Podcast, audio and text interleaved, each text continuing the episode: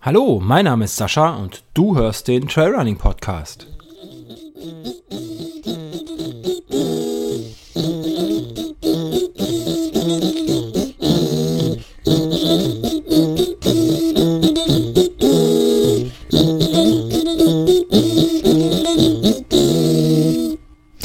Hallo und herzlich willkommen zur Episode 113 des Trailrunning Podcast. Heute wieder dabei an einem zumindest bei mir sehr regnerischen und grauen und trüben Samstagmorgen die Franzi. Hallo Franzi. Hallo, guten Morgen. Ja, bei uns liegt tatsächlich Schnee. Am anderen Ende der Republik liegt Schnee. In Berlin. Genau. Unfassbar. Warum habt ihr Schnee und ich nicht? Ich weiß es nicht. Es wird wahrscheinlich auch nicht lange liegen bleiben. Es tropft schon wieder vom Dach runter. Aber die Kinder sind schon ganz aufgeregt. Das glaube ich gerne. Das ähm, Schnee ist ja immer so ein Ereignis. Ähm, gerade in Berlin. Gerade in Berlin, ja, ja. ja. Das ist die Kinderfreude. So oft habt ihr, haben wir das nicht. Habt ihr nicht so oft, ne? Genau. Nee. Ja, wir eigentlich auch nicht. Ähm, wir hatten es jetzt die letzten zwei Wochen mal. Ähm, ist ja jetzt schon wieder fast einen Monat her, dass wir uns gehört haben. Ähm, in der Zeit hatten wir dreimal Schnee, meine ich. Es hat also dreimal nennenswert geschneit ähm, wo richtig schön weiß war draußen. Alles super, alles toll. Und ähm, das war ungeschickterweise während der, während der Woche, also unter der Woche. Und dann sitze ich da morgens in meinem Homeoffice, alles schneit, super tolles Wetter, ich freue mich, yay, kannst im Schnee bei gutem Wetter laufen gehen und dann war Feierabend und alles weggetaut, alles matschig, nur noch Schneepampe da. Das hatte ich jetzt irgendwie dreimal. Ähm, ja, und dann kommt noch der übliche Regen dazu im Frühjahr. Dementsprechend sehen meine Trails aus. Also ich war jetzt seit zwei Wochen nicht mehr ohne Matsch laufen. Das ist, also ich will nicht mehr. Keine Lust mehr.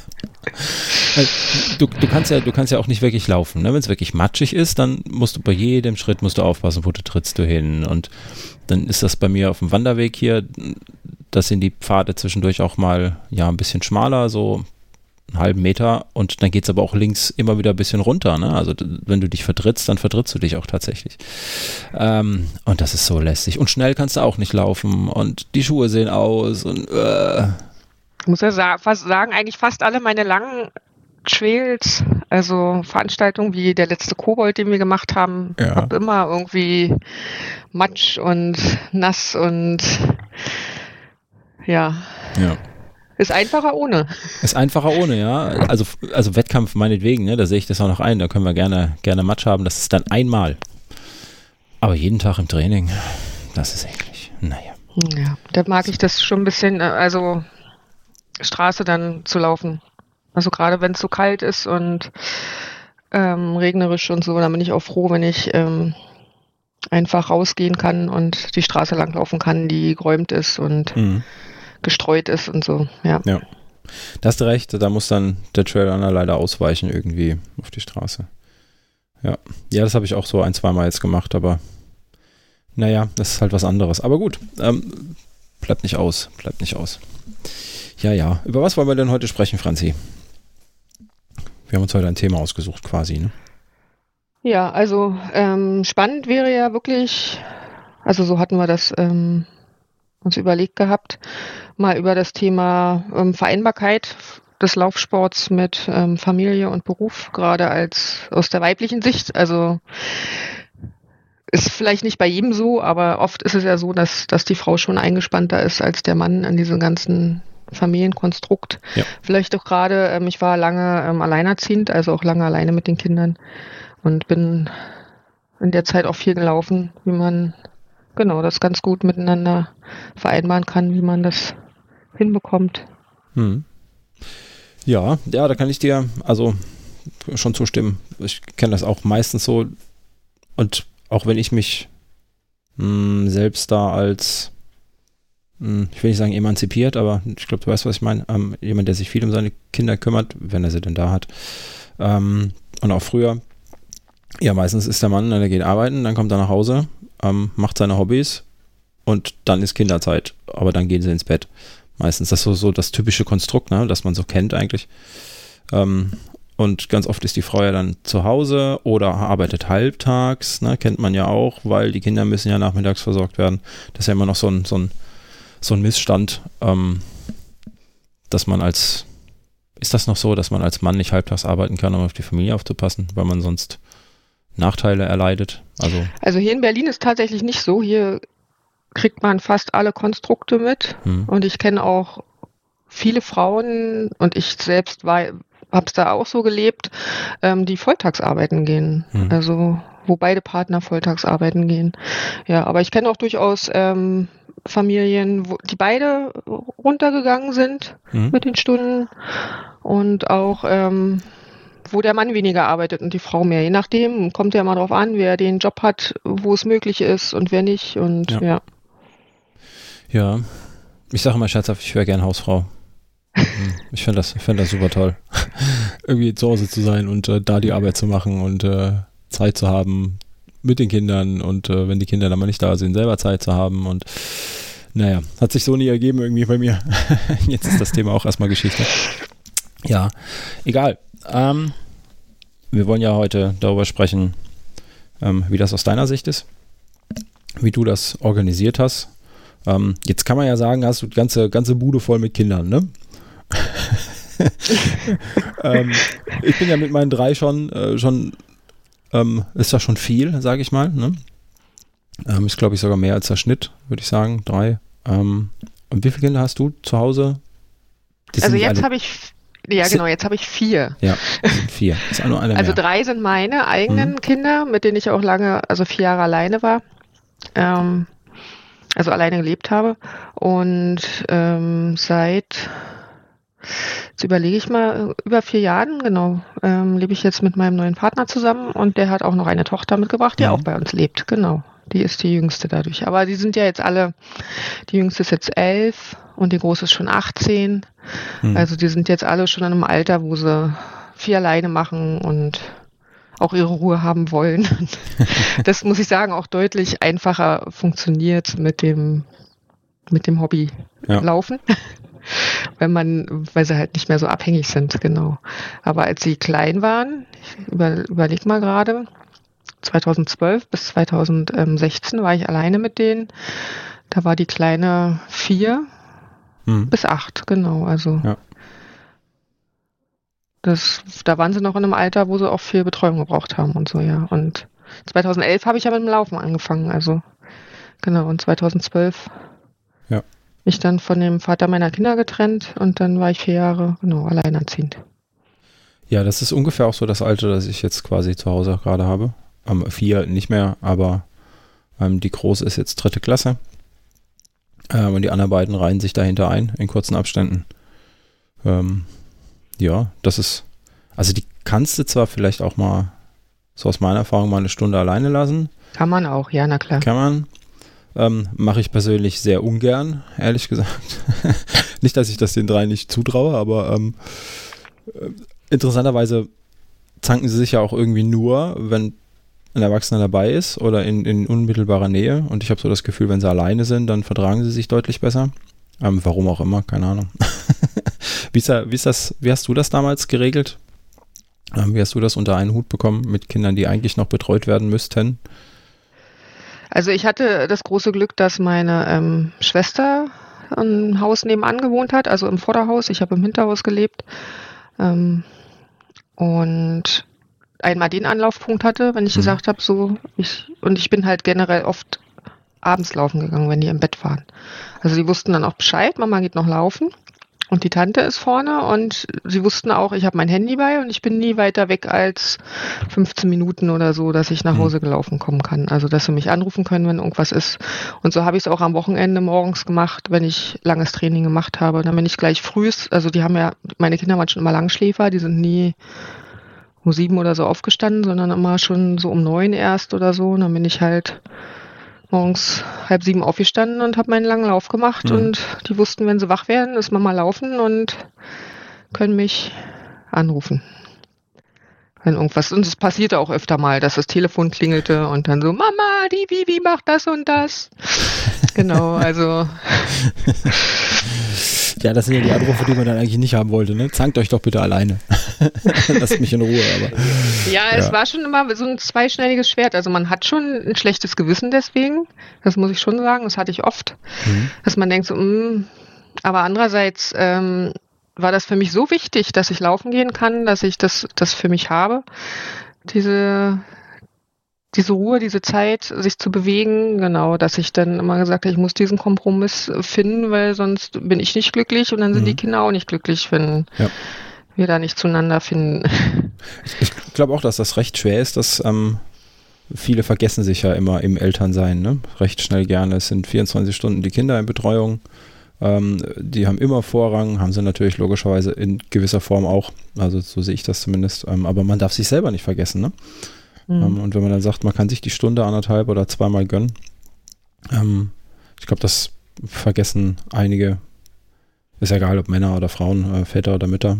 Ähm, gibt ja auch alleinerziehende Väter, die haben ja im Prinzip dann meistens dasselbe, dieselbe Situation oder eine sehr ähnliche Situation. Ähm, ja. Und wenn man dann noch das Glück hat, Familie in der, in der Umgebung zu haben, ähm, das natürlich, ne, das ist natürlich Premium, ne, wenn du deine Schwester da in greifbarer ja, Nähe hast. ich glaube, das wäre aber auch, also ich habe mich nachher auch mit der Nachbarin über uns sehr gut verstanden und so, wenn man dann, mhm. das reicht glaube ich auch, wenn man einen Nachbarn hat oder so, den man ja. mal fragen kann, mit dem man sich da absprechen kann, der Anlaufpunkt ist. Also wir haben das auch oft im Alltag gehabt, dass die, ich war ja voll arbeiten, also bin, hat, hab einen 8 bis 16 Uhr Job gehabt mhm. quasi. Ähm, und als die Kleine dann in die Schule kam, dann sind die ja natürlich alle schon immer, die waren dann alle an der gleichen Schule, an der gleichen Grundschule, sind die ja äh, morgens zusammen zur Schule gegangen und nachmittags ähm, waren die, glaube ich, bis 16 Uhr im Hort und dann auch alleine nach Hause gekommen. Das war halt nicht weit, das war nur hinten einmal über die Straße rüber. Ähm, im Wohngebiet und dann war da schon gleich die Schule. Und dann ist aber auch schon passiert, dass keiner einen Schlüssel bei hatte von den Kindern. Oder irgendwie, dass sie dann beim Nachbarn geklingelt haben und dann beim Nachbarn gesessen haben und gewartet haben, dass ich nach Hause komme. Ja, ja. also ist nicht oft passiert, aber solche Situationen gab es durchaus, dass ich dann Anruf gekriegt habe, ja, hier ist der Nachbar sowieso, ihr Kind ähm, steht hier, weil hat seinen Schlüssel vergessen. Genau. Also so eine so eine Situation haben wir oft gehabt. Ich glaube, das ist dann auch einfach, ähm, die lernen ja schnell, da auch selbstständig zu werden und ja. Bescheid zu sagen und ähm, ja. Mhm. Also genau. Ja, wenn ich da so ein bisschen an meine Kindheit zurückdenke, ähm, ich war auch relativ häufig ja, bei Nachbarn oder dann gehst du halt nach der Schule mit Freunden mit und äh, verbringst da deine Zeit. Ähm, das hat irgendwie auch funktioniert, ja. Das, das eine ist ja, ähm, ja, ich muss einmal so ein bisschen an meine Mutter denken, wenn, wenn ich überlege, wie eigenständig ich war damals und das muss natürlich, äh, müssen die Eltern oder die Mutter in dem Fall dann ja auch zulassen, ne? ja, dass die Kinder eigenständig werden. Und ähm, so dieses Gefühl mit, oh Gott, ich habe meine Kinder nicht unter Kontrolle, ähm, beziehungsweise ich habe hab sie nicht unter Aufsicht. Das klingt, glaube ich, besser als Kontrolle ähm, wer meint, Kinder kontrollieren zu können, ähm, der wird sich wundern, wenn sobald er ihnen den Rücken zudreht, war es das meistens mit der Kontrolle. so kenne ich das zumindest. Ähm, also dieser, dieser Mut, ähm, auch einfach zu sagen, ähm, ich gehe jetzt und lasse meine Kinder ähm, sich selbst organisieren. Das, das, das finde ich immer ganz bemerkenswert, ehrlich gesagt. Da fehlt mir so ein bisschen dieses, dieses Loslassen können, in die eigene Verantwortung abgeben die Kleinen. Ich überlege, dass ich eine Stunde im Wald bin. Ich tue mich da ehrlich gesagt ganz schwer für mich. Ich, ähm, wobei ich das jetzt auch schon vermisse. Meine Kinder sind ja nur, nur an den Wochenenden bei mir. Ähm, und das sind dann tatsächlich drei Tage, die ich komplett ohne Sport verbringe. Ja, weil, okay, mit, ab und zu sitze ich auf der Rolle. Das ist okay, dann habe ich sie im Zugriff. Oder sie mich im Zugriff, besser gesagt. Ähm, aber das kann natürlich auch nicht ewig so weitergehen. Ähm, also ich habe ja. ja, ich habe ja, das auch wirklich nicht in Situationen gemacht, so im, im Alltag. Also wenn man jetzt so am Wochenende zu Hause ist und die voll im Spielmodus sind, dann bin ich ja auch nicht laufen gegangen oder so, sondern mhm. ich habe wirklich immer geguckt, dass ich das in die Randzeiten lege, wo sie eigentlich eh schon Ruhe halten müssen und wo sie auch sehr genau wissen, was sie machen müssen. Also wo dann nicht plötzlich mal irgendwas runterfallen kann und mhm. denen auf den Fuß fallen kann und ähm, da muss man, glaube ich, dann wirklich, weil gerade wenn die noch so kleiner sind, gerade diese Unfallgefahr und so, und klar können sie zur, zum Nachbarn oder zur Tante nebenan gehen und Bescheid sagen. Ähm, aber trotzdem, da hätte ich dann auch ein zu schlechtes Gefühl gehabt. Deswegen wirklich, wenn ja. sie im Bett lagen abends, die haben auch wirklich dann immer geschlafen, wenn ich zurückgekommen bin. Also die haben da keinen Quatsch gemacht oder so, das wussten sie ganz genau, dass sie, ähm, dass sie sich da, dass sie da lieb sein müssen. also wie du vorhin gesagt hast, die, sobald man ihnen da Verantwortung ähm, übergibt, ähm, nehmen sie die eigentlich auch und ähm, versuchen die auch ähm, anzunehmen und zu sagen, hier, guck mal Mama, du kannst stolz auf uns sein. Wir waren ganz artig. Ja. Ja, das ist, das ist viel wert dann, ne? Ja.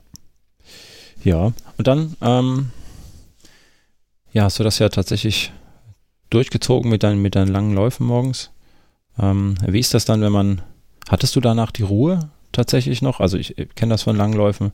Ähm, wenn ich dann sofort eingespannt werde oder auch direkt nach meinem Sport und nicht nochmal extra Ruhe habe, ähm, dann bin ich ziemlich genervt. Ne? Dann, dann, du kommst ja verschwitzt rein, du musst dich vielleicht ein bisschen ausschwitzen, willst einfach rumsitzen, ein bisschen Ruhe haben, duschen gehen, umziehen und dann kannst du so langsam anfangen, wieder mit, mit an der Gesellschaft teilnehmen. Ähm, wie war das da bei dir, wenn du da nach Hause kamst? Musstest du da Brötchen mitbringen, dass die Kinder zufrieden sind? Oder stand das Frühstück schon auf dem Tisch? Nee, das war, glaube ich. also die, die, die richtig anstrengenden, ich habe ja auch jedes zweite Wochenende frei gehabt, also die waren mhm. ja nicht jedes Wochenende bei mir. Die, die anstrengenden Sachen habe ich dann in, an die freien Wochenenden gelegt. Und ähm, so, also es ist ja nun schon ein paar Jahre her. Ich, aber ich bin auch jemand, ich komme nach Hause, ich ähm, ziehe mir schnell was Trockenes an und kann auch noch mal eine Stunde spazieren gehen oder so. Also das ähm, habe ich jetzt ja öfter mit dem Hund. Mhm. genau, dass man, man kommt vom Lauf nach Hause, zieht sich schnell um, weil der, der Hund dann noch aufs Feld muss oder wenn man dann halt von der Arbeit kommt, genau. Aber damals, ich bin, glaube ich, dann auch mal baden gegangen oder so, aber die Kinder haben mich ja dann direkt wieder da und können, können fragen und mir Sachen erzählen und es hat eigentlich ganz gut Mhm. geklappt. Und dann war ja dann fast Mittagszeit, dann hat man in Ruhe zusammen gegessen, ja, und hat dann nachmittags irgendwas zusammen gemacht. Also so. Das ja. hat eigentlich ganz gut funktioniert. Ja, das ist schön. Das ist schön, dass das geht. Ja, ich glaube, es ist aber wirklich dann halt Disziplinsache. Also man muss dann auch wirklich wollen, ne? Wenn mhm. der, der Sport muss halt einfach eine hohe Priorität haben. Ich glaube, es ist ähm, schwierig, ähm, das in den Alltag zu integrieren, wenn der Sport keine hohe Priorität für einen selbst hat. Hm. Weil dann findet man ja immer eine, eine Ausrede, warum man nicht, nicht ja. laufen gehen kann oder ja, nicht ähm, das Fahrrad fahren gehen kann oder genau. Hm. Und ich habe auch oft zusammen mit den Kindern, also manchmal zum Beispiel habe ich auch die langen Läufe, ich erinnere mich, wenn, wenn schönes Wetter war oder so, was heißt lange Läufe, aber dann ist man halt so zwei Stunden in den Park gegangen, die Kinder auf den Fahrrädern, hm. ähm, Roller und so weiter und ähm, ich bin dann halt gelaufen. Also war ja immer schon Kilometer bis zum Park und wenn man dann da ein bisschen rumgelaufen ist, dann ist man auf den Spielplatz gegangen, dann den Weg wieder zurück und so. Also da ist dann auch immer ein bisschen was zusammengekommen. Ja. Ja, ist auch, auch eine gute Alternative, die Kinder, soweit es geht, halt einfach zu integrieren, ne? wenn man welche hat, die sich mit bewegen möchten. Ähm, dann passt das auch ganz gut. Das ist jetzt auch was, was, was ich jetzt für diesen Sommer tatsächlich vorhabe. Ähm, öfter einfach mal die Fahrräder mitnehmen. Ist immer so eine Sache, ne? Ähm, wenn du die Kinder abholen musst, drei Fahrräder transportieren, im Auto immer so, plus Kinder, plus Gepäck, plus 10.000 Kuscheltiere. Ähm, da ist einfach kein Platz. ähm, ja, aber das auch, auch, das wird auch was sein für, für diesen Sommer. Wir haben ja einen Radweg hier in der Gegend, da ist es auch flach. Da ähm, ist dann kein Gemecker für die Kinder, müssen sie nicht irgendwie den Berg hochfahren, sondern ähm, können einfach nebenher herrollen. Das ist auch was, was ich, was ich versuchen werde, diesen Sommer einfach mal auszuprobieren. Ähm, ja, gerade so Sachen, ne, jetzt kommen ja dann auch Ferien, ne, mhm. ähm, wo man sich dann organisieren muss. Ich mache mal, wenn ich jetzt ein Wochenende mal keinen Sport mache, das sind drei Tage und eventuell dann sonntags, wenn ich die Kinder wieder abgeben kann, darf, muss, ähm, dann nochmal laufen gehen, da kommt immer drauf an, ne, wann, wann halt der Feierabend ist an dem Tag. Aber so eine Woche Ferien oder zwei, ähm, das ist dann natürlich schon hart für, für einen Sportler, einfach gar keinen Sport zu machen in der Zeit. Ähm, da muss ich mir auch irgendwas überlegen. Ja. Ja, das stimmt wohl. Und da. Genau, also ja. Not macht erfinderisch, das ist einfach so. Ja. Ja, dass man dann guckt, wie, wie kann man es integrieren, genau. Mhm. Und da kommen dann viele, ähm, viele Sachen zusammen, die, also was, die lustigsten Sachen. Und wenn das Auto in die Werkstatt musste, bin ich, habe ich in die Werkstatt gefahren, bin zurückgelaufen.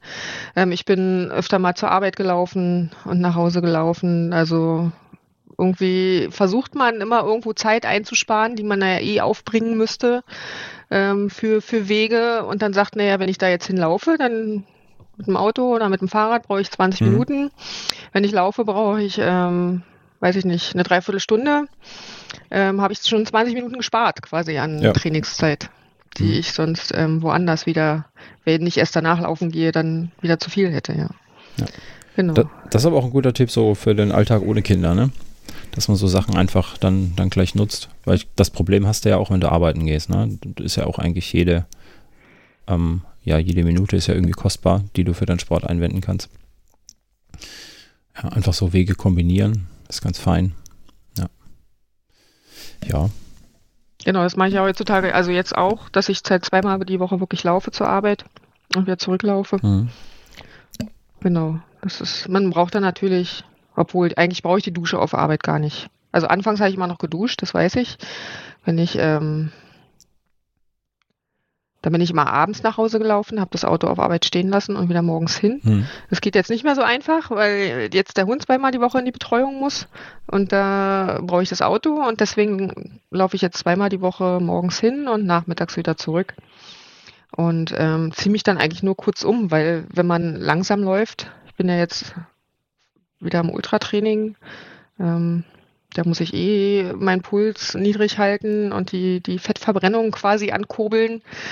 Und da schwitze ich gar nicht so viel. Also wenn man dann frische Sachen anzieht, dann, dann müffelt man auch nicht oder irgendwie habe ich halt auf Arbeit Sachen liegen und, und ähm, habe einen mhm. Waschlappen liegen und dann ist man kurz im, in der Umkleide und macht sich frisch und, und arbeitet dann. Ja. Wie weit hast du bis zur Arbeit? Ähm, es sind ungefähr sieben Kilometer. Also kommt drauf an, welche, ob ich die kürzeste Strecke laufe, mhm. die geht nur an der Straße lang, oder ob ich einen Teil über den Mauerweg laufe, über den Berliner Mauerweg, dann ist es ein bisschen mehr, dann sind es fast acht Kilometer. Und ähm, kann den aber auch beliebig ausweiten. Also ich ähm, kann auch komplett über den Mauerweg laufen. Also ich wohne halt einen Kilometer vom Mauerweg entfernt. Das ist so der also in Berlin so mit einer der bekanntesten Wanderwege, der geht einmal komplett rum, da wo halt früher die Berliner Mauer stand, hatten wir uns ja letztes Mal schon drüber ja. unterhalten. Und ähm, die Arbeit liegt auch direkt neben dem Mauerweg, aber wenn ich den komplett laufen würde, sind es schon 20 Kilometer. Also wenn ich hier bei mir zu Hause rauflaufe und dann ähm, auf Arbeit wieder runtergehe, quasi vom Mauerweg, dann komme ich auf 19 Kilometer her. Hm. Ja, das bietet das sich ja dann für den, für den Heimweg, ne? Auf jeden Fall. Oder machst du es Ja, kommt drauf an, ja. wie, wie, wer, ob zu Hause was zu tun ist und ähm, ähm, wie was nachmittags noch ansteht, ob ich das machen kann oder nicht, weil dann bin ich ja schon zwei Stunden unterwegs. Ja. Also bin ja auch kein schneller Läufer. Und dann brauche ich auch die zwei Stunden. Und die mhm. musste man dann erstmal haben unter der Woche. Ja. Ähm, Gerade wenn man morgens schon hingelaufen ist. ja. Ja, man spart ja dann Zeit ein, ähm, theoretisch, aber also zumindest fürs Training spart man sicher die Zeit ein, aber ähm, man, man weitet ja sein, sein, seine Zeit trotzdem aus an dem Tag, die man nicht für andere Sachen zur Verfügung hat. Das wohl richtig. Genau. Ja. Und gerade jetzt, wo es so früh so dunkel wird, ähm, ist es auch fast nicht möglich, weil da ist, also klar könnte ich mit Stirnlampe laufen und so, aber ähm, wenn der Hund dann halt auch zu Hause ist, das sind ja die Tage, wo der Hund zu Hause ist, da muss der ja auch nochmal raus. Ja. Ähm, und eine halbe, dreiviertel Stunde auch gut raus. Also morgens schaffe ich das gar nicht vorher, dass der noch mal ein bisschen laufen kann und deswegen wird es dann da schon knapp. Wenn es jetzt mhm. wieder länger hell ist, dann, dann sieht das auch wieder anders aus. Ja. Ja, dann kann man auch mal bis, bis um 8, 10 oder wie auch immer dann nochmal einfach nochmal spazieren gehen, die Zeit dann nutzen. Wenn es dann eh wieder, wieder ein bisschen kühler ist, dann abends auch. Ja, ja, genau. die, die Mittagshitze oder die frühabendliche Hitze nutzen muss. Mittagshitze gibt es ja nicht. Ähm, ja, ja, ist interessant. Ähm, ich habe knappe 10 Kilometer bis zur Arbeit. Es könnten wahrscheinlich 11 werden, wenn ich, je nachdem wie ich laufe. Ich bin noch nicht so oft dahin gelaufen, eher mit dem Fahrrad, aber ähm, das ist eine Strecke, die kann ich nicht ohne zu duschen. Das funktioniert nicht. Da bin ich, ähm, egal wie langsam ich bin, sobald ich Sport treibe, fange ich an zu schwitzen. Und zwar ganz, ganz übel. Ähm, also ich müsste auf jeden Fall duschen. Wir haben leider keine Dusche. Also doch, wir haben eine Campingdusche. Ähm, auf der Arbeit. Das ist so ein, ja, eben wie man sich das vorstellt. Ich glaube, für so ein Mobile Home einfach so ein, so ein Camping-Duschen-Bausatz mit Pumpe und Heizung, die man erstmal andrehen muss. Und ähm, ja, es ist schwierig. Die steht dann unten im Keller. Ähm, wir haben zwischendurch mal so ein, so ein Ungezieferproblem im Keller. Ähm, dann bist du auch nicht immer ganz alleine. Dann, also ich habe immer so das Gefühl, die Ratten beobachten mich da unten. ähm, man sieht auch Spuren, wo sie mal waren. Äh, ja, also das meistens fühlt man sich nicht unbedingt sauberer, wenn man aus dieser Dusche rauskommt, wie vorher. Deswegen lasse ich das meistens bleiben. ja, ist eigentlich schade. Und jetzt auch gerade, ähm, wo, wo alle, alle Welt im Homeoffice ist, ähm, wie man herausgehört hat, du ja nicht zu 100 Prozent. Ähm, ich quasi zu 100 Prozent, gibt immer mal wieder Tage, wo ich in die Firma muss. Ähm, dann aber auch so ähm, ja, ich sitze ja da bei uns, bei uns an der Hotline. Wir haben ähm, sehr, sehr lange Erreichbarkeitszeiten, also von 7 bis 18 Uhr. Für so eine IT-Hotline ist das nicht wenig. Ähm, dementsprechend sind das auch die Randbereiche, die ich da abdecken muss. Ne? Muss entweder früh da sein oder relativ lange bleiben. Und wie wir ja gerade eben schon gehört haben, 18 Uhr ist es stockdunkel. Ähm, aktuell noch, wobei mittlerweile wird es ja schon wieder heller. Ähm, da geht ja da gerade mal erst die Sonne unter so langsam. Mm, aber das ist natürlich im Winter auch nicht zu machen. Ne? Irgendwie und ja, das ist eigentlich schade. Also nicht, dass ich gerne auf die Arbeit gehen würde. So grundsätzlich finde Homeoffice schon ganz cool, aber ähm, es fällt halt auch einfach der Weg weg. Ne? Die 20 Minuten, halbe Stunde mit dem Auto oder wie auch immer und oder die Stunde laufen, die man oder Fahrradfahren, die man nutzen könnte. Das fällt halt leider echt weg. Und kannst du die Mittagspause nutzen oder irgendwie? Ja, das könnte ich tun, tatsächlich. Ähm, da bin ich aber immer, mh, mm, ich will nicht sagen, habe ich ein schlechtes Gewissen, wenn ich meine Mittagspause nutze, klar, könnte ich die dann auch ausweiten irgendwie, aber ähm, wenn man Kollegen hat, die sich an Mittagspausen halten, ne, dann ist man immer der, der dann halt noch nicht wieder da ist. Mhm. Ah, ist schwierig. Klar, klar könnte ich auch machen, aber. Ja, das kommt halt auch immer drauf an, genau, was man für einen ja. Job hat. Und ja. also ich hatte ja schon immer viel Freiheiten, also auch äh, mit meinen Pausenzeiten, wenn ich mich auslogge, dann also keine Termin, Termindruck oder dass andere auf mich warten oder so. Mittlerweile jetzt in meinem neuen Job, den habe ich jetzt zwei Jahre, ist ein bisschen anders, ähm, weil ich halt ähm, Mitarbeiterverantwortung habe und die natürlich ähm, gucken, ob ich da bin oder nicht. Oder ne, dann von meiner, da kann ich nicht einfach mhm. äh, mit zwei Stunden Mittagspause machen und laufen gehen, wie ich das früher ähm, ähm, konnte in meiner alten Arbeit. Da musste man natürlich auch Bescheid sagen, aber dann ja. hat man halt die Arbeit hinten, äh, dann die Zeit hinten rangehangen. Das geht jetzt nicht mehr so einfach, aber dafür ähm, kann ich halt ähm, davor oder danach gut laufen gehen. Und ich glaube, in der Stadt ist das sowieso, also ich hatte damals, weiß ich, ähm, wo ich alleine war mit den Kindern, auch wirklich eine Runde gehabt, draußen auf der Straße, die ich dann immer gelaufen bin, die dann genau zehn Kilometer war, die ich halt aber auch im Dunkeln laufen konnte, wo mhm. ich dann immer Beleuchtung hatte und ähm, viel los war noch, also viele Autos noch gefahren sind und so, wo ich mich dann auch sicher gefühlt habe und halt auch abends um zehn noch ähm, eine Stunde laufen konnte. Ja. Ja. Ja. Ich greife mal meinen Ort hier überblicke, in dem ich wohne, weiß ich gar nicht, ob ich, wenn ich alle Straßen laufen würde, auf 10 Kilometer kommen könnte. Das wäre mal eine interessante Challenge. ähm, wir hatten das letztens im, im Endurance Talk Podcast. Ähm, es gibt so ein ähm, MapMy, nee, nicht MapMy, MapMy sind diese äh, Under Armour Dinger. Ähm, so ein Zusatztool, das man mit seinem Strava-Account ähm, verknüpfen kann und der zählt dir dann auf, wie viele Straßen du in welchem Ort schon gelaufen bist, wie viel Prozent. Und okay. ich laufe hier bei mir eigentlich immer, wenn ich durch den Ort muss, ich sag mal dieselben drei, vier, fünf, sechs, sieben Straßen. Das ist keine große Variation, bis ich dann draußen bin und dann in den Wald gehe. Und da sagt mir das Tool tatsächlich, ich hätte schon 60 Prozent äh, meines Ortes hätte ich schon erlaufen. ähm, ja, sieht man wie, äh, ja, ist halt ein Tausend-Seelendorf, ne? Ähm, maximal. Da ist nicht viel mit Straße, ja. Aber das wäre wieder der Vorteil. Ähm, ich sag mal, da wäre ich innerhalb von zehn Minuten zu Hause, wenn ich sage, ich gehe mittags laufen oder morgens laufen, wenn die Kinder da sind. Und ähm, also länger als zehn Minuten brauche ich nicht, bis ich zu Hause bin, wenn ich im Ort bleibe. Auf jeden Fall. Das könnte natürlich auch ein Vorteil sein. Und sie könnten mich suchen, das würde wahrscheinlich auch funktionieren. so halt von der Größe her wäre die Wahrscheinlichkeit sehr groß, dass wir uns irgendwo über den Weg laufen hier. Ja. Weil du vorhin ähm, Rolle gesagt hast, du, dass du auf die Rolle gehst, siehst du, ist mir nämlich auch gerade eingefallen, ich habe hab ja ein Laufband zu Hause. Mhm. Ah, ja. Also das ist natürlich auch ganz praktisch, wenn man ähm, Ja. Ich, ich gehe nicht oft drauf, weil für mich deutlich entspannender ist, wenn ich wirklich raus kann an die frische Luft und da deutlich besser abschalten kann. Aber gerade wenn, so wie jetzt gerade ist, ganz viel Neuschnee liegt und oder es mal absolut matschig ist oder kalt und es regnet in Strömen oder es passt gerade einfach nicht, ähm, dann gehe ich auch mal aufs Laufband. Und vor allen Dingen kann man ja Höhenmeter ähm, trainieren. Also 12% Steigung oder so ist, glaube ich, das Maximale. Und dann Ja. kann man ähm, auch ähm, mal seine Serie gucken und äh, sich aufs Laufband stellen und einfach gehen, bergauf eine, eine Dreiviertelstunde oder so. Das geht, geht lustigerweise auch ganz gut. Dafür habe ich keine Rolle. Ja, ich habe kein Laufband. Ähm, genau, ich habe auch nur eine Rolle hier, die aber auch furchtbar laut ist. Ich bekomme immer Ärger, wenn ich ähm, da drauf fahre. Und äh, wir fahren ja jeden Donnerstag ähm, eine Stunde oder zwei auf Swift. So in einer Mhm. relativ großen Gruppe mittlerweile, auch vom Endurance Talk Podcast. Äh, machen wir so, ein- so ein Meetup.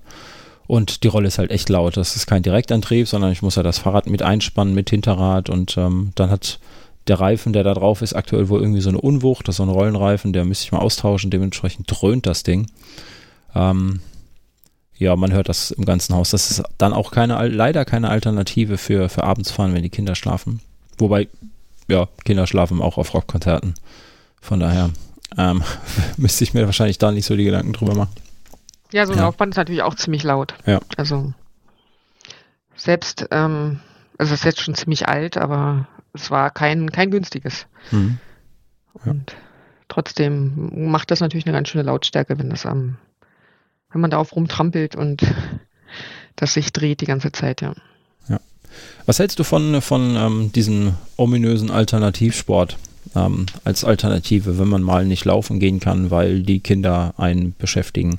Ähm, streust du dann sowas auch ein, dass du sagst, da gehst halt eine Stunde auf die Matte, machst irgendwie Yoga, Krafttraining, all das, was man als Läufer weiß und in jedem Ratgeber liest, aber sich denkt, ich brauche das nicht. Lustigerweise habe ich es jetzt gerade wieder ein Vierteljahr gemacht, weil ich Knieprobleme hatte. Jetzt ist das Knie wieder in Ordnung. Also es hilft ja tatsächlich, so eine, Ja. so eine Kräftigungsübung zu machen, aber ich mache es eigentlich auch nur, wenn ich ähm, muss, so weil ich irgendwelche Beschwerden habe und so. Ich weiß, ich habe dann immer mal so Spleens, dann mache ich mal wieder ein bisschen Planking und so, dann Mhm. einfach um ähm, so die Körpermitte zu trainieren, dass ich es machen muss, aber es ist nicht das, was mir Freude macht. Also ich freue mich tatsächlich wahnsinnig, wenn diese ganze ähm, Corona-Sache vorbei ist und wir wieder bouldern gehen können oder Mhm. halt so den Alternativsport machen können, der mir dann auch Spaß macht. Also ich liebe das ja so Klettersteigen, Bouldern, alles was so ein bisschen ähm, ja, wo ich so ein bisschen meine Höhenangst ähm, überwinden muss. Und Ja.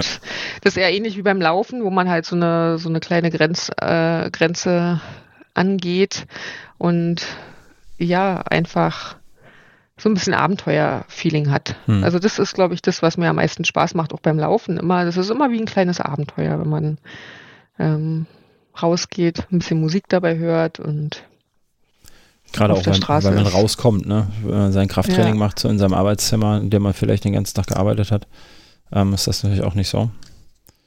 Ähm, ja. Warst du damals dabei bei diesen, es gab mal, ich weiß nicht, vor zwei, drei Jahren, ähm, auf, auf Twitter dieses, diese Monats-Challenges, die, ich glaube, der, ah, kam das vom Erik, vom, äh, vom Schnelle Beine Erik, ähm, so einen Monat lang jeden Tag planken und versuchen zu steigern, ähm, wer am längsten plankt und das dann alles in so einem Google Doc oder so Kombinationen wie Hock and Roll, ähm, wo ich nicht mehr weiß, für was das Rollen stand.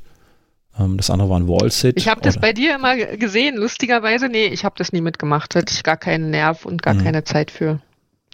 Das hat mich furchtbar, furchtbar motiviert. Da hat das funktioniert irgendwie. Das ist ähm, ganz seltsam. Jetzt mittlerweile denke ich mir, hm, ich kriege mich da auch nicht mehr motiviert. Auch morgens so, so im Badezimmer, wenn man sich sagt, man hat ja so zwischen den verschiedenen Tätigkeiten, die man morgens im Badezimmer hat, immer mal so Zeit für 10, 15, 20 Liegestütze, wenn man denn so viel kann. Ne? Also für irgendwas hat man immer Zeit eigentlich. Ähm, oder beim Zähneputzen oder so. Aber dann stehe ich dann morgens um, um, um sechs vom, im, äh, vom Waschbecken und denke mir, eigentlich bist du ja froh, dass du jetzt schon gerade stehen kannst. Da müsstest du nicht noch irgendwie, irgendwie Sport machen. Also ich ähm, bin auch überhaupt kein Morgensportler. Wenn ich aufstehe, dann direkt schon, das, können, das ist nicht mein, also ich könnte dann auch nicht direkt in die Laufklamotten. Ich muss wenigstens erst mal eine halbe Stunde mal ein Käffchen trinken und ja. richtig wach werden. Und ähm, man macht dann halt andere Sachen. Ne? Morgens beim Zähneputzen gucke ich ähm, in mein Handy rein, was sind schon für Nachrichten da und macht irgendwie, sucht sich die Ohrringe raus, die man reinmachen möchte. Und also man, man findet ja trotzdem Beschäftigung. Also gerade wenn die alle zur Schule gehen, die Kinder und so, stehen wir halb sechs auf und ich ähm, komme, glaube ich, erst halb acht aus dem Haus oder so. Also mhm. weil ja einfach viel los ist hier im Haus und die Hunde müssen raus und bis dann alles so erledigt ist, Brotbüchsen schmieren und also jetzt ja momentan nicht, aber wenn sie dann alle in der Schule sind, dann hat man schon gut zu tun und da ist mit Sport erstmal, das ist vielleicht eher genau, wenn die Kinder später aus dem Haus sind, aber so hat man genug andere Sachen im Kopf, mhm. mit denen man dann so kurze Zwischenzeiten im Bad und so dann ausfüllt. Ja. Ja, das ist ähm, auch, auch so eine Zeit für mich, das ist jetzt sehr Inside, ähm, wo ich tatsächlich Zeit habe. Ne? Also auch wie die Badezimmer machst du die Tür zu, hast du eine Ruhe. Ähm, das ist tatsächlich so, da, da ist dann echt, dann, dann nervt dich keiner, dann quatscht dich keiner an. Ähm, ist nicht so, dass meine Freundin mich nerven würde. Aber ähm, ja, da musst du einfach nichts machen, außer du bist im Bad und dann ist gut. Ähm, früher habe ich da immer Metal Hammer gelesen, dementsprechend war ich da lange unterwegs. Ähm, aber das ist jetzt auch schon wieder vorbei. ja, wenn du Kinder hast, dann hast du keine Ruhe im Bad. Es ist einfach so. Ja, das stimmt. Ja, außer du hast genug Badezimmer. ich sage, wir haben drei Stück und trotzdem gibt es schon Regeln, wann wo auf Toilette gegangen werden darf und so, damit eben diejenigen, die sich zum Beispiel abends Bett fertig machen müssen, dann nicht vor der Klotür stehen und sagen, ich kann mich jetzt nicht Bett fertig machen, weil der und der sitzt auf Toilette. Also äh, ist, wir sind halt sechs Personen hier zu Hause und dann ist selbst ja, zwei Bäder, ein Gäste-WC. Mhm. Ähm, selbst da dann manchmal ja, glaube ich gern. Glaube ich gern. Ja. Also bei den Kleinen ist das ja immer so, ähm, das geht jetzt sehr weit weg vom Laufen. Ähm, du kannst sie ja fragen, ob sie nochmal müssen. Dann müssen sie nicht. Und dann bist du eine Minute im Badezimmer. Ähm, und dann stehen drei vor der Tür und äh, ist ganz dringend. Ja. So ist das. Ähm, ja. Ja, lass uns mal wieder zum Laufen zurück. laufen mit, äh, laufen mit Kindern und äh, äh ja, Job. Genau. Das, ja, was, was, was sind denn so, was hat dir denn so geholfen, so, so als, ich sag mal so, als, als Tipp, den man so mitgeben kann, wenn einer sich versucht zu organisieren, eine, eine, ähm, was ist denn so, ja, worauf sollte man achten, deiner Meinung nach? Oder was, was findest du wichtig? Wie kann man sich da versuchen zu organisieren? Hast du da irgendwas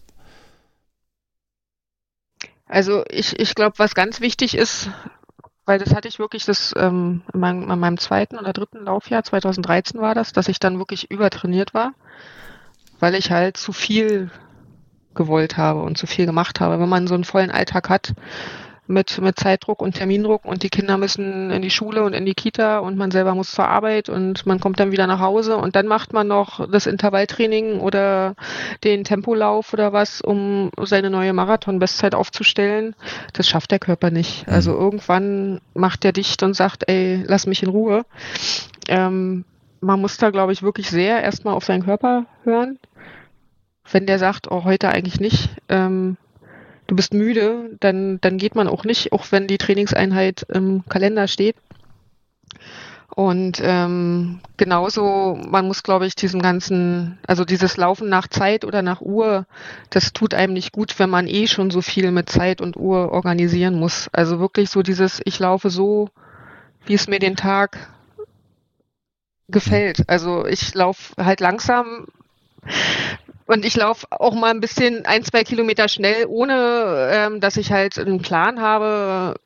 Ich, ich muss jetzt Intervalltraining machen oder das und das. Und das hat mir wahnsinnig geholfen. Seitdem kann ich das viel besser in meinen Alltag integrieren, als dieses, wo ich so auf Bestzeitenjagd war und sage, heute noch Intervalltraining und in drei mhm. Tagen dann wieder Tempolauf. Und da hat mein Körper irgendwann dicht gemacht und gesagt, da, da war ich im Alltag dann nicht mehr. Ich bin auf Arbeit eingeschlafen. Also bin auf Arbeit ähm, am Schreibtisch, konnte mich nicht mehr auf meine Arbeit konzentrieren und das ging über Wochen. Ich habe dann auch checken lassen. Ich habe ja schon ein paar Mal ähm, Eisenmangel gehabt und so, mhm. da ist es ja auch mit der Müdigkeit, aber es war nichts. Also es war körperlich alles, Blutwerte waren alle in Ordnung. Ich war einfach fertig. Ja. fertig von diesem Marathon-Bestzeit, von dieser Marathon-Bestzeitjagd, genau. Ja. Und ähm, das muss man wahrscheinlich auch lernen, dass das so nicht funktioniert. Also aber als Tipp für diejenigen, die denken, hey, ich kriege das alles unter einen Hut hier, Job und Kinder und ähm, die nächste Marathon-Bestzeit, also da muss man dann halt einfach andere Prioritäten, glaube ich, setzen, wenn man wirklich will, dass einem der Sport gut tut ähm, in dem stressigen Alltag. Hm. Ja. Also nicht auf Teufel komm raus, die, die Lücken voll drücken, die man sowieso an, die man sich abknapst an Zeit und dann meint, man müsste da noch Bestzeiten laufen sondern das wirklich das Laufen vielleicht eher als, als Entspannung vom Alltag suchen. Genau, also so ähm, meditativ laufen, also mhm. dieses wirklich langsam laufen. Ich bin danach dann auch nicht müde oder so, also wenn ich wirklich ähm, im sagen wir mal, im grünen Pulsbereich, wenn viele äh, wissen ja, was das bedeutet, also in diesem AG, GA1-Bereich mhm. läuft, ähm, und man, das ist ja genau dieses, wo man dann anfängt, so die Gedanken äh, schweifen ja. zu lassen und man neue Ideen hat und wie kann ich denn das nächste Problem lösen oder danach dann alles viel einfacher aussieht als ähm, vorher. Ähm, das funktioniert ja nicht, wenn man Intervalle laufen muss oder so. Also so dieses meditative Laufen, glaube ich, das ist das, was einem wirklich hilft und was mhm. und man, glaube ich, auch wenn man wieder irgendein das waren ja damals auch 10 Kilometerläufe, Halbmarathons oder so, sich da nicht so drauf festbeißt, ich will die und die Zeit schaffen. Weil wenn man sie dann nicht schafft, man danach ein schlechtes Gefühl hat und einem nicht gut geht, wenn man dann denkt, so eine Scheiße, ja. dann bringt einem das Laufen ja auch nichts mehr. Also hm. da, da einfach diese Einstellung zu ändern und da ganz anders ranzugehen an, an dieses Thema, das ähm, hat mir wahnsinnig geholfen, ja. Und seitdem ist das auch neben der Herausforderungen, die ich ja ähm, anfangs darin gesehen habe, die mir so einen Spaß gemacht hat, also als ich angefangen habe mit Laufen, war ja so die, wirklich dieses ähm, eine neue Bestzeit und noch eine neue Bestzeit und oh, da kannst du was, was ähm, viele andere halt nicht machen oder können oder wie auch immer, ein bisschen Training und schon ist man wieder drei Minuten schneller auf die zehn Kilometer. Hm. Das ging ja damals relativ schnell, als ich angefangen habe. Aber das war auch genau das, was mich dann ähm, kaputt gemacht hat, genau. Und dann diesen, diesen Switch, diesen Wandel zu sagen, okay, ich ziehe was anderes aus dem Laufen. Klar, dann bin ich ja in den Ultrabereich rein, weil jetzt einfach die, die Streckenlänge die Herausforderung dann ist. Mhm. Ne? Genau. Aber auch einfach den Spaß dran zu haben. Also man meldet sich für einen Trail an. Also klar, für einen 15 Kilometer Trail fahre ich jetzt nicht sechs Stunden irgendwo hin. Ähm, das lohnt sich halt einfach nicht. Da kann ich auch mir was in der Nähe suchen und 15 Kilometer alleine durch den Wald ähm, laufen. Aber so eine 50 Kilometer Veranstaltung oder so, wo man dann sagt, dann kann man sich auch in Berlin ähm, einigermaßen darauf vorbereiten. Ähm, das ist dann einfach so Abenteuer. Ne? Da fährt man hin und dann läuft man da so ein, ähm, zum Beispiel Karwendelmarsch war damals ja mein erster 50 Kilometer das war toll. Also das war, und da ging es nicht darum, irgendeine Zeit zu schaffen oder so, sondern mhm. einfach dieses Abenteuer an sich, da die Berge hoch und runter und ähm, das, das zu schaffen, ja. Ja, als Auszeit, als, als Belohnung für, genau. für den Stress, den man sich sonst so gibt oder geben muss. Ne? Man hat es ja ganz oft einfach nicht in der Hand.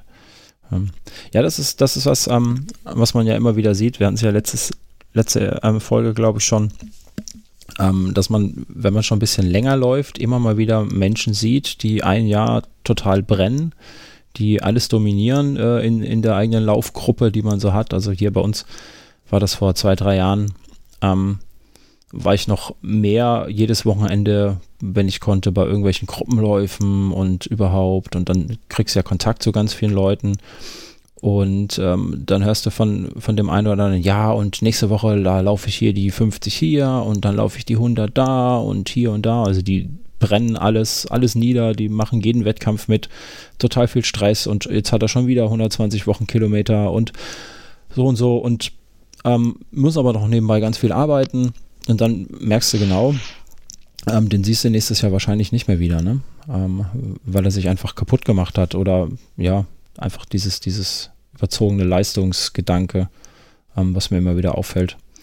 Ähm, und wenn man dann ähm, sowieso noch einen stressigen Alltag hat, äh, Kinder fordern ein Jahr, ziemlich, auch mit der Schule, ne, wo man sich wieder mit ganz, ganz anderen Sachen beschäftigen muss, wo man eigentlich gedacht hat, den Scheiß habe ich hinter mir mit der Schule. Ähm, mit Kindern war es das dann, ne? da muss man wieder gucken, dass man den Leuten, äh, den Kleinen, das, das einmal eins beibringt oder die Aufgaben verstehen, die einen die Lehrerin bringt. Ähm, das, ja, das ist ja eh schon Stress für alle Beteiligten. Ne? Wenn man dann meint, der Laufsport müsste auch noch Leistungssport sein, ähm, ja, passt auch nicht so ganz in mein, mein Leben irgendwie. Ja, da hast du recht. Das sollte, ein Hobby ist auch meiner Meinung nach, ähm, wenn es nur ein Hobby ist, dann soll es Entspannung sein irgendwie oder man kann sich auch entspannen, indem man sich fordert, ne, klar. Ähm, aber trotzdem so unterm Strich sollte es entspannend sein und ähm, gut sein für den eigenen Körper. Und das hast du ja dann ganz schnell nicht mehr, wenn du dich. Stress ist ja, ne? Man sagt ja nicht umsonst eine Stressfraktur oder, oder Burnout, so, so typische Symptome, die man dann hat. Nicht mehr schlafen können oder dann Übertraining, was du erwähnt hast. Ähm, Leistungsverluste, obwohl man noch mehr und mehr und mehr trainiert, wo man sagt, eigentlich müsste es ja einen Fortschritt geben. Ähm, und dann abends nicht schlafen kann und so Scherze, ne? Das, da fällt man, glaube ich, recht schnell rein, wenn man eh schon seine seine, seine begrenzte Zeit, die man hat, versucht unbedingt zu 100 Prozent am besten zu nutzen. Ne? Ja. ja. Mhm. Ja, es ist, glaube ich, auch sowieso so ein Ding, dieses wirklich langsam laufen fällt auch vielen schwer. Also so zu laufen, dass du ja eigentlich wirst, naja, du kannst problemlos auch eine Minute schneller laufen und bist ja trotzdem nicht angestrengt. Also kommst ja trotzdem dann gut durch. Das glaube ich gerade, ich war mal bei so einer Leist war bei der Leistungsdiagnostik und hatte mich da ein bisschen mit dem Arzt drüber unterhalten. Und der ähm, meinte ja, üblicherweise ist äh, die Fettverbrennung halt nicht so gut trainiert.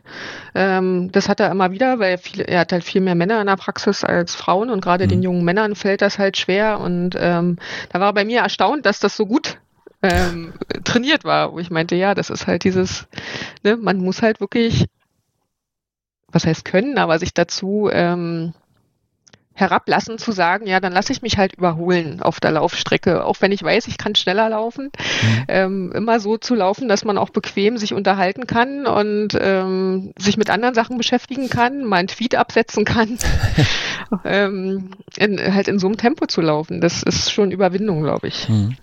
Und das machen viele nicht und dadurch kommen sie dann schnell in dieses, es ist eigentlich anstrengend, nebenbei ja. ähm, noch so viel Sport zu machen. Genau. Hast du dich damals, ähm, heute sind ja soziale Medien, man liest ja in den Gruppen immer wieder bei Facebook, ähm, von, oh Gott, ihr seid so schnell, ich bin so langsam. Ne? Ähm, lese ich gefühlt ganz oft von, von Frauen im eben diesem typischen Alter, sage ich jetzt mal. Ne? Wenn du sagst, die fangen an mit Laufen, die ganz oft fangen die das, du hast ja auch relativ spät angefangen mit Laufen, ne?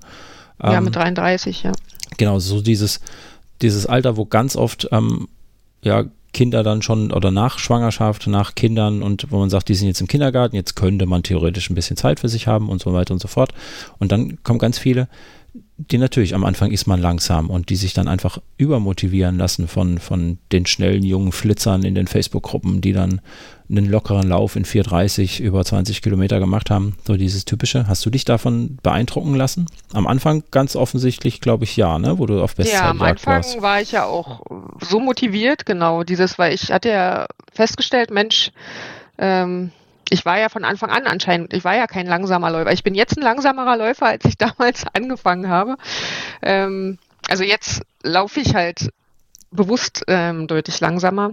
Und damals war das halt so, dass man ja immer, Mensch, jetzt fünf Kilometer wieder auch im Training dann halt schnell gelaufen ist und All das erste Mal unter 30 Minuten und ähm, die 10 dann das erste Mal unter 50 Minuten und man hat ja festgestellt, man war schnell in seiner Altersklasse, also selbst nachher bei den Ultras es war ja auch immer kein anderer da in der Altersklasse, muss ich sagen. Also in der W35 ist man ja noch relativ alleine im Ultrabereich, weil ja. ähm, viele ähm, Frauen eben genau noch mit Kindererziehung und so beschäftigt sind. Und ähm, aber ich war halt auch im Marathonbereich dann, als ich unter vier Stunden gelaufen bin, war ich schon eine von den schnelleren in meinem mhm. Alter. Und klar hat einem das Motivation gegeben und so. Und deswegen fiel das ja auch so schwer, die, zu sagen, so, nee, das ist eben nicht richtig für dich. Du merkst, das tut deinem Körper gar nicht gut und du musst eigentlich ähm, langsamer laufen. Genau, mhm. damit es Entspannung bringt und dich eben nicht so einschränkt, gerade wenn man weiterlaufen will, weil ich war kurz davor auch aufzuhören. Also dann zu sagen, nee, gerade nach diesem Übertraining Ende 2013, dass ich dann zwei Jahre war ich dann im Laufsport, dass ich dann gesagt habe, so eigentlich ähm, hast du keine Lust mehr, einen Marathon zu laufen.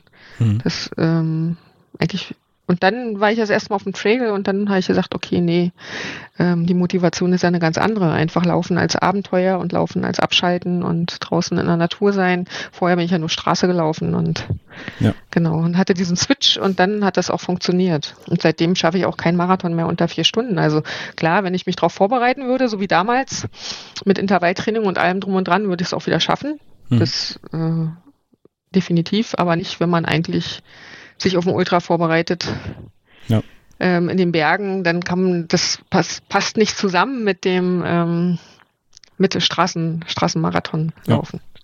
Mit dem Training. Marathon unter vier Stunden. Das ähm, ist so die magische Grenze für viele. Ähm, ich, ja. Du weißt es ja, du warst ja dabei bei meinem ersten Marathon. Wie lange waren wir unterwegs? Ähm, fünfeinhalb Stunden, glaube ich. Äh, Fünfeinhalb Stunden, ja. Aber es Am war ja auch der Marathon. ähm, und das war auch mein einziger offizieller Marathon bis jetzt, deswegen weiß ich gar nicht. Ähm, aber ich glaube, also vier Stunden würde ich jetzt definitiv wahrscheinlich auch nicht schaffen. Ähm, muss ich ganz ehrlich sein. Ähm, ja, ja aber, aus dem Stand heraus. Du musst halt schon ja. eine, über die 42 Kilometer dann, weiß ich nicht, eine 5,30 oder so laufen. Also irgendwie halt 5,30 schnell, ne? bis 5,40. Ja.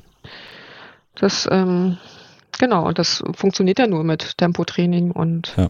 also für mich als Frau ja eher nochmal anstrengender als jetzt für, für einen Mann, der einen geringen Körperfettanteil hat oder so. Mhm. Also das klar gibt's auch bei im Laufsport ähm, ähm, viele Frauen, die, die sehr schmal sind und von Grund auf ähm, schnell laufen können, aber es gibt auch viele Frauen, die schmal sind und ähm, langsamer laufen. Also das kann man immer gar nicht so ähm, sagen, nur weil jemand ähm, von Natur aus ähm, dünn ist, heißt das ja nicht, dass er schnell laufen kann. Ja, skinny isn't fit, ne? Sagt man so schön. Ähm, äh, mein Muskeln brauchst du ja auch ein bisschen, ne? Ähm, da kannst du nicht zu dünn sein in der Regel. Ähm, aber wo du gerade sagst von Männern mit wenig Körperfettanteil, da sprechen wir nicht von mir aktuell. ähm, das könnte auch ein Grund sein, warum ich das nicht schaffe aktuell. Ja. Ja, ja. Das ist so eine Sache. Würde ich auch, würde ich grundsätzlich auch gerne mal wieder tun. Ähm, ähm, aber da ich ja eigentlich fast nur Trails laufe, ähm, ist es schwierig. Also wäre es für mich schwierig, da tatsächlich den Marathon unter, unter vier Stunden zu laufen. Auf der Straße wäre es natürlich auch schwierig, ne? weil das sind 42 Kilometer, das ist verdammt lang. Das darf man mal gar nicht vergessen. Ähm, das war nicht umsonst ganz lange Zeit die Königsdisziplin im Laufsport, ne? 42 Kilometer. Ähm, bis dann die bekloppten Ultras kamen und meinten, man kann auch mal 200 Meilen laufen. Ähm, aber es ist ja immer noch ein Unterschied, ob du wirklich auf der Straße läufst oder ja. ob du halt in den Bergen läufst. Also das merke ich ja auch ähm, selbst. 50 Kilometer in den Bergen, danach ähm, geht es einem nicht so scheiße wie nach 42 Kilometern auf der Straße. Es ist ja. einfach so. Ja. Diese gleichförmige Bewegung auf dem Asphalt, die fordert einen ganz anders, wie wenn man halt ähm, Berg hoch und Berg runter läuft. Und es muss halt beides trainiert werden. Das ist einfach so. Ähm, wenn ich nur Trail mache und Berg hoch und runter, dann tut nach 20 Kilometern beim Marathon auch alles weh in den Beine. Und genauso andersrum. Jetzt momentan laufe ich ja viel Straße, weil ich ja im Sommer ähm, den 160, also die 160 Kilometer auf dem Berliner Mauerweg machen will. Das ist ja auch Asphalt und zum Großteil und alles flach. Und das ist halt eine ganz andere Belastung wie ähm, halt mhm. so ein ähm, Rheinsteig. Ja, ja, im Rheinsteig wird ja ganz oft, oder den Trails wird dir auch die Entscheidung ganz oft einfach abgenommen, ob du läufst oder gehst. Das ist das Schöne. Auf der Straße wird sie dir natürlich auch abgenommen, weil da hast du gefälligst zu laufen, weil es ja, ist flach. Aber ich trainiere jetzt tatsächlich auch zügig gehen. Also mhm. das ist einfach so bei 160 Kilometern ähm, habe ich nicht die Illusion, dass ich die durchlaufen werde, sondern ähm, dass du auch ähm, Abschnitte haben wirst. Gerade ist es ja im August. Es kann sein, dass 30 Grad draußen sind und ähm, dass es sich über die Mittagszeit einfach ähm, ähm, deutlich energiesparender ist, wenn ich die zügig gehe, die, ja. ähm, die Strecke. Und deswegen sind das gerade die beiden Sachen, wo ich sage, ähm, da muss so ein bisschen Training her. Und Trail ist momentan wirklich mein Ausgleich, also mhm. mein Ausgleichssport. ja, es, ist, es ist einfach so, genau. Einmal ein bisschen Berg hoch und runter und ein bisschen ähm, anderen Untergrund und so. Das macht einfach super Spaß und das mache ich ein, versuche ich einmal die Woche zu machen mit meinem Hundi. Und ähm, würde ich auch gerne nächstes Jahr vielleicht eine Veranstaltung oder zwei Veranstaltungen machen. Es kommt ja darauf an, wie sich das weiterentwickelt mit Corona oder dann halt alleine in die Berge fahren und mal 20, 30 Kilometer in den Bergen machen. Aber ähm, zu dem zu dem Mauerweglauf passt es halt ähm, nicht, da jetzt so lange zu viel Trail zu machen, weil das ja. dann wieder entgegenwirkt dem dem Straßenlaufen. Aber Straßenlaufen kann ich halt deutlich einfacher trainieren, geht deutlich besser im Alltag als Trail, wenn man so in der mhm. Großstadt wohnt. Hatten wir ja letzte Woche schon mal, äh, ja. letzten Monat drüber gesprochen, ja. Ja, das wohl war. Und es kostet auch immer unnötig Zeit, ne? Auch, auch, man ist ja auch langsamer, man schafft ja nicht so viel auf dem Trail. Ähm, und wenn ja. man dann wirklich, so wie du jetzt auf die 160 trainiert, dann ist ja auch einfach Masse ein bisschen gefragt an Kilometern, ne? Ja. Ähm, klar, man sagt immer, aus dem Trail sagt man immer so schön, ja, dann gehst du halt mal zwei Stunden laufen und dann ist gut oder drei oder vier und machst keine Kilometer, weil darauf kommt es eh nicht so wirklich drauf an. Ähm, das lasse ich mir, glaube ich, noch gefallen bei, bei relativ kurzen Sachen. Ähm, aber wer 160 Kilometer laufen will, der muss halt auch einfach 160 Kilometer laufen können. Ne? Und da kommt es nicht darauf an, dass du sagst, du bist jetzt, was weiß ich, 16, 17, 18, 20 Stunden auf dem Bein, sondern dann musst du auch die Kilometer gemacht haben. Ähm, ja, das ist dann Also ist bis zu einem gewissen Punkt, glaube ich, schon auch mental ähm, dann nachher, ob du, aber der Körper muss natürlich ordentlich darauf vorbereitet sein, ja, auf die ja. Belastung. Und das schafft man nur, indem man einen Kilometer schrubbt, ja, unter der mhm. Woche. Und das muss jetzt nicht sein, dass man vorher schon mal 80 Kilometer am Stück im Training läuft. Das wissen wir alle, dass das ja. kontraproduktiv ist.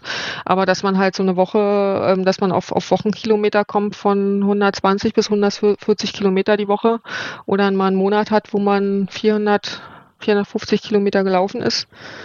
Ähm, also für mich sind es Zahlen, die, ähm, die hatte ich noch nie. Ja. Also ich glaube, das höchste waren mal 320 Kilometer in der, im Monat, was ich hatte. Ähm, in Vorbereitung auch auf die, auf die ähm, Ultras in den Bergen. Ich bin ja noch nie einen flachen Ultra, glaube ich, gelaufen. Also nur als Etappenlauf, genau. Mhm. Also ich habe letztes Jahr privat einen Etappenlauf gemacht auf dem Mauerweg über vier Tage. Genau, bin die 180 Kilometer, ich glaube es waren nachher 190 in vier Tagen gelaufen. Und ich habe den auch schon mal gemacht, den Mauerweg in drei Tagen. Also das ist so meine Erfahrung bisher. Und nach den drei Tagen, damals habe ich auch fast nur Trail als Vorbereitung gemacht, waren auch echt meine Beine ganz schön hinüber, muss ich sagen. Mhm. Das hatte ich letztes Jahr jetzt nicht, weil ich mich da deutlich mehr Straße vorbereitet habe.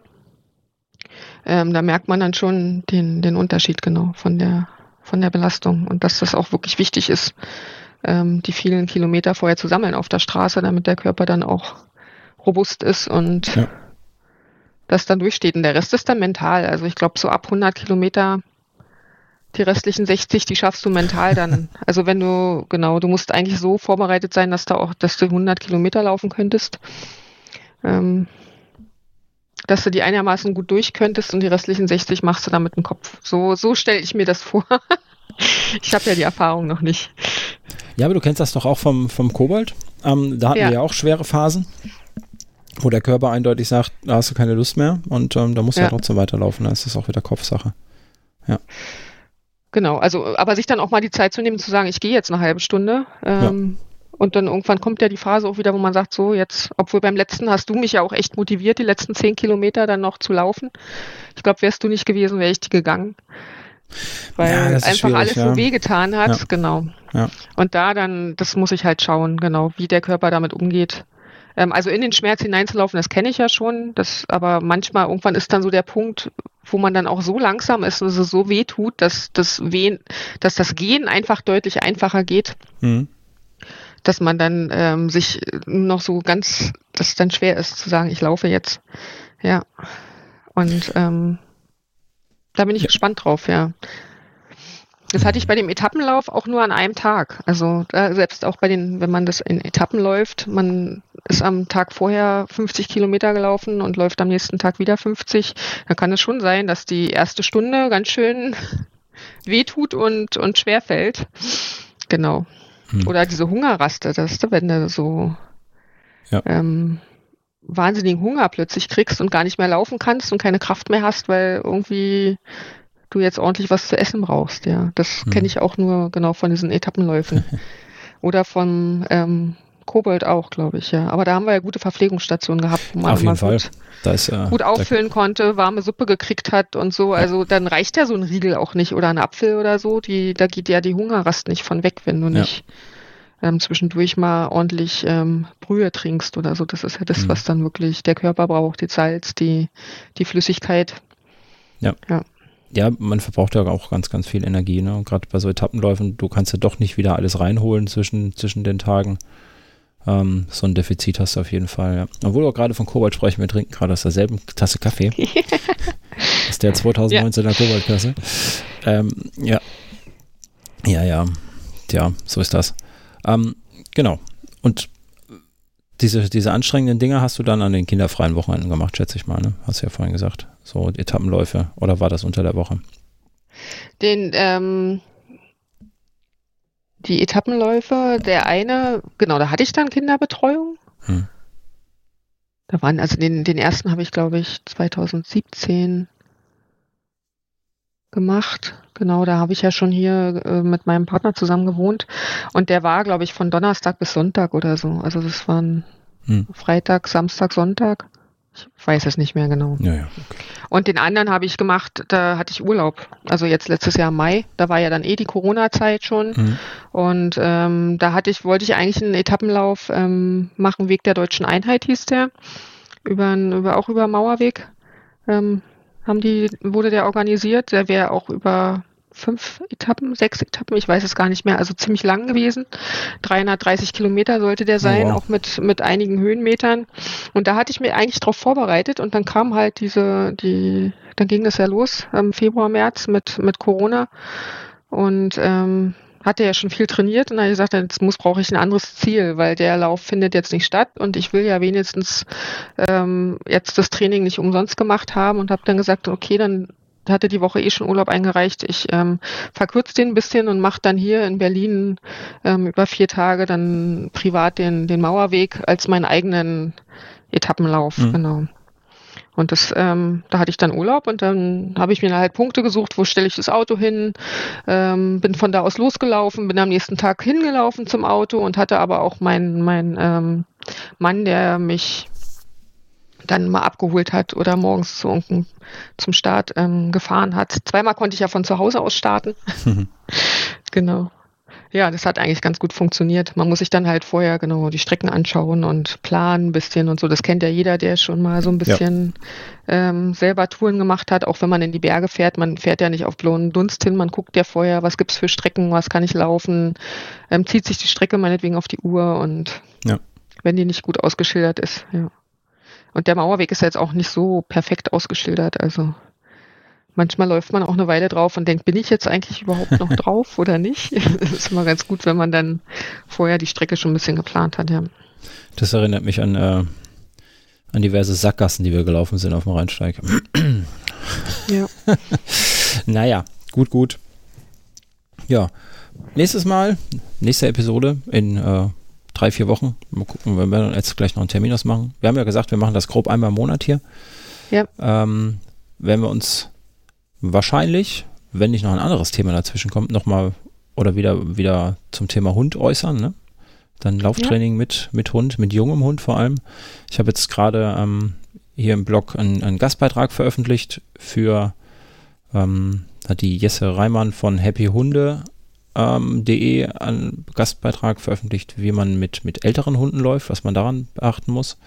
Ähm, könnt ihr auch mal reinschauen und ähm, wir zwei klären dann, wie du das mit dem jungen Hund machst. Ähm, ja, dann erfahren wir da ein bisschen was drüber. Wenn ihr Zuhörer noch äh, Fragen an, an Franzi habt ähm, oder an mich, wahrscheinlich aber eher an Franzi, ähm, dann kommentiert gerne unter der Folge und ähm, wir werden dann in den nächsten Episoden auf eure Fragen eingehen. Und ja, dann würde ich sagen, hören wir uns in einem Monat wieder. Grob. Ja. Gut. Freue mich. Ja, ich mich auch. Ich gehe jetzt mal einen Kaffee auffüllen ich und auch. Äh, dann fängt man der Samstagmorgen an. Gleich frühstücken und dann ist gut. genau, mal die Kinder fragen, wie die Lust haben, jetzt in Schnee heute zu gehen, bevor der wieder weg ist. ja, beeilt euch. Bei mir war er immer ganz ja. schnell weg. Gut, gut. Dann mach's mal gut, schönen Samstag und äh, euch Zuhörern bis zum nächsten Mal. Tschüss. Tschüss.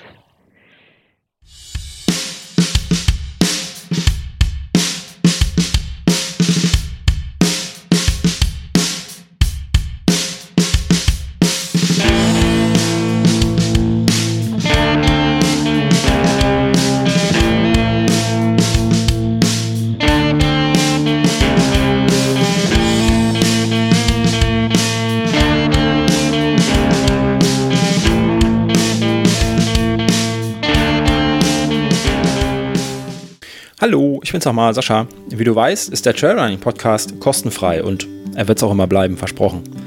Damit mir das gelingt, kannst du mich, wie einige andere auch schon, bei der Produktion unterstützen. Dafür schon mal ein dickes Dankeschön an euch da draußen. Das geht ganz einfach, zum Beispiel durch einen Dauerauftrag, per Steady oder per PayPal. Wie genau du mich unterstützen kannst, findest du unter trailrunnerstock.de slash supporter. Wenn du Fragen oder Anregungen zum Podcast oder auch gerne zum Blog hast, dann schick mir einfach eine E-Mail an info@trailrunnerstock.de. Und wenn du einfach nur ein bisschen mein Ego streicheln möchtest, dann bewerte doch den Podcast auf iTunes oder irgendeiner anderen Plattform, die dir diese Möglichkeit bietet. Vielen Dank. Tschüss.